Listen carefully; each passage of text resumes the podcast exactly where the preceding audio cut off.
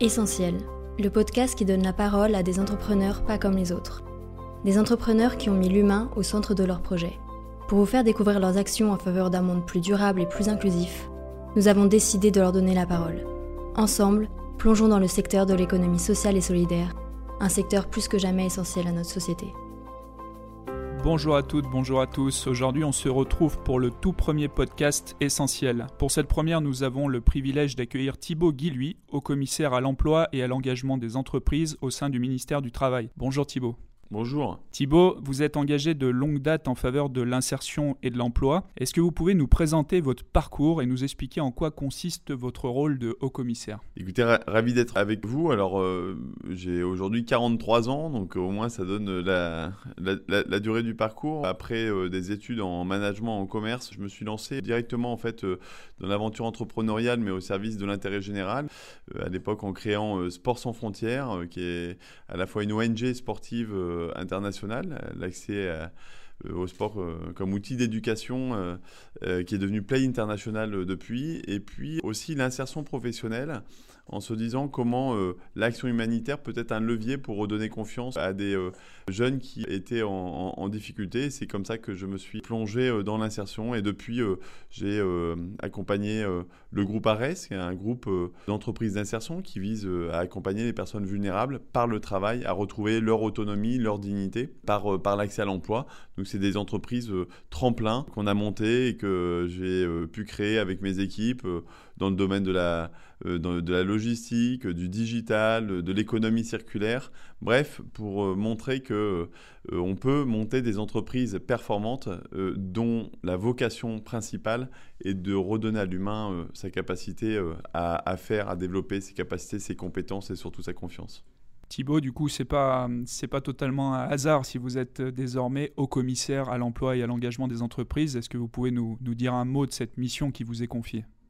Oui, mais je pense que quand on est acteur en fait dans l'économie sociale et solidaire, on a euh, à la fois un attachement euh, très fort à agir dans le concret, d'avoir des résultats, d'avoir de, de, de, de l'impact, aussi minime soit-il, mais au moins il est, euh, il est vérifiable, il est tangible. Mais en même temps, on aspire forcément à changer le monde dans lequel on vit, à essayer de, l'améliorer, à, essayer de contribuer à ce qu'il y ait plus de justice sociale.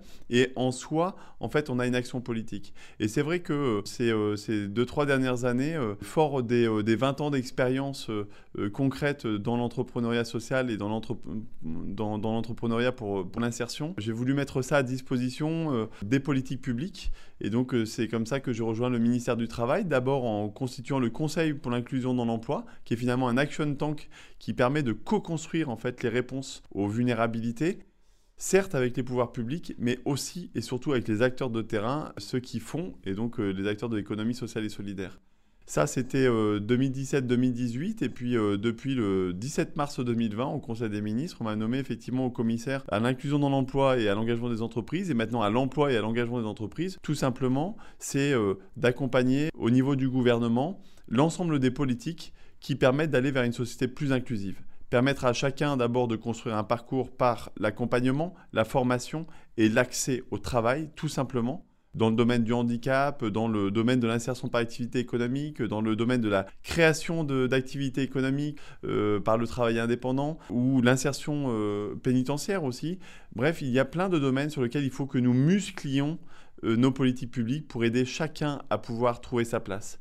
Et le deuxième élément, l'engagement des entreprises, comment on amène progressivement cette société, ce marché du travail, les entreprises à développer leurs pratiques inclusives, c'est-à-dire être capable d'accueillir la singularité, la diversité comme une force pour leur entreprise. Très bien, vous avez, cité euh, l'engagement, euh, le sens, euh, l'impact, autant de valeurs de l'ESS. quel rôle le gouvernement compte donner à l'ESS dans ce plan de relance? Et particulièrement sur le volet jeune que vous pilotez Alors, euh, qui dit euh, plan de relance, euh, on parle de plan de relance, moi j'aime bien aussi parler de plan de transformation, puisqu'on ne va pas redémarrer comme on est rentré dans la crise, je pense qu'il faut qu'on en tire un certain nombre de leçons. Il faut aussi que ce soit l'occasion d'accélérer les transitions digitales, les transitions écologiques et puis aussi la cohésion sociale, qui sont finalement les trois priorités clés de ce plan de relance. Alors Olivia Grégoire, hein, la secrétaire d'État à l'économie sociale et solidaire, euh, a une action très forte pour veiller à ce que les acteurs de l'économie sociale et solidaire soient au cœur du coup de ce plan de relance euh, dans tous les domaines euh, de, l'éducation, de la transition écologique, de la relocalisation industrielle et, évidemment de l'emploi. Alors sur, sur l'emploi, c'est là où nous agissons très fort avec Elisabeth Borne au niveau du ministère du Travail sur deux piliers, l'inclusion et la jeunesse. Pourquoi? Parce que c'est toujours les personnes les plus vulnérables et les jeunes qui payent le plus lourd tribut aux situations de crise. Et un jeune, une solution, c'est finalement l'expression d'un refus du gouvernement, mais un refus aussi que nous souhaitons collectif de ne pas sacrifier une génération et donc de mobiliser un plan inédit, 7 milliards d'euros, pour permettre de développer l'emploi, de développer les opportunités dans la formation professionnelle, de développer les opportunités dans l'engagement dans le service civique qui est euh, euh, avec 100 000 places supplémentaires qui vont aller irriguer d'ailleurs tous les acteurs de l'économie sociale et solidaire. Et puis surtout de faire en sorte qu'il n'y ait plus un seul jeune qui se retrouve sur le carreau et sans accompagnement. C'est tout le sens du développement de la garantie jeune et de toutes les mesures d'accompagnement renforcées avec Pôle Emploi pour que les jeunes aient à la fois un accompagnement et un soutien financier pour ne pas être dans l'extrême précarité qu'on leur connaît. Donc ça, c'est tout le sens du, plan Un jeune, une solution et de la tribune signée par euh, des chefs d'entreprise dans le JDD euh, en début du, mois de, janvier. Aujourd'hui, nous nous sommes réunis euh, au ministère pour signer un accord de partenariat entre les caisses d'épargne, leur fédération et les campus de l'inclusion. Comment se positionne ce programme des campus de l'inclusion dans ce que vous venez de nous décrire? Moi, je, crois vraiment fermement et euh, j'ai l'intime conviction que nous ne pouvons résoudre les défis sociaux, sociétaux et environnementaux que si on est dans une démarche de co-construction qui part de la société civile et que l'État et que les pouvoirs publics accompagnent. C'est ça l'esprit en fait euh, d'un jeune une solution, c'est de mobiliser tous les employeurs les entreprises, les acteurs de l'économie sociale et solidaire pour qu'ils soient, euh, pour qu'on leur facilite le recrutement des jeunes, pour qu'on leur facilite aussi l'engagement dans l'inclusion. Mais il faut bien reconnaître que l'inclusion, c'est encore quelque chose euh, qui est euh, parfois pas si évident que ça à appréhender, notamment pour les patrons de TPE ou de PME qui ont aussi beaucoup d'autres priorités à pouvoir gérer. Et donc le campus de l'inclusion, c'est une initiative que nous soutenons totalement parce qu'elle a pour vocation de finalement former et accompagner concrètement l'ensemble des dirigeants de ce pays à agir inclusif. Comment acheter inclusif, comment recruter inclusif, comment même innover et inventer des services qui soient inclusifs pour qu'ils puissent être en capacité de réconcilier leurs performances économiques opérationnelles avec leurs performances sociales. C'est ça le campus de l'inclusion, c'est accompagner concrètement aujourd'hui des centaines, demain j'espère des milliers de chefs d'entreprise partout sur le territoire. Et le soutien de la caisse d'épargne dans cette dynamique-là est absolument euh, précieux. Justement, Thibault, une dernière question à, ce sujet. Euh, j'ai le souvenir que lorsque nous nous sommes rencontrés la première fois, vous aviez une anecdote au sujet des caisses d'épargne. Je crois que vous avez été soutenu il y a, fort longtemps par, euh, par une caisse d'épargne dans le, dans le Nord. En quoi est-ce important pour vous de compter parmi vos partenaires une entreprise comme la nôtre, à la fois régionale et coopérative? C'est absolument euh, clé, vous l'avez euh, vous, euh, vous l'avez rappelé, c'est pas si anecdotique que ça si, si j'ai une histoire personnelle avec la caisse d'épargne où à un moment donné j'ai pu bénéficier de votre soutien. comme j'ai envie de dire des milliers et des milliers d'associations avant celle que j'ai pu euh, initier. Pourquoi? Parce que c'est toute l'histoire de la caisse d'épargne. En fait, euh, que d'abord de, croire au collectif, hein, vous l'avez dit, euh, le modèle coopératif, c'est de se mettre ensemble pour se mettre finalement au service du développement économique et social sur les territoires.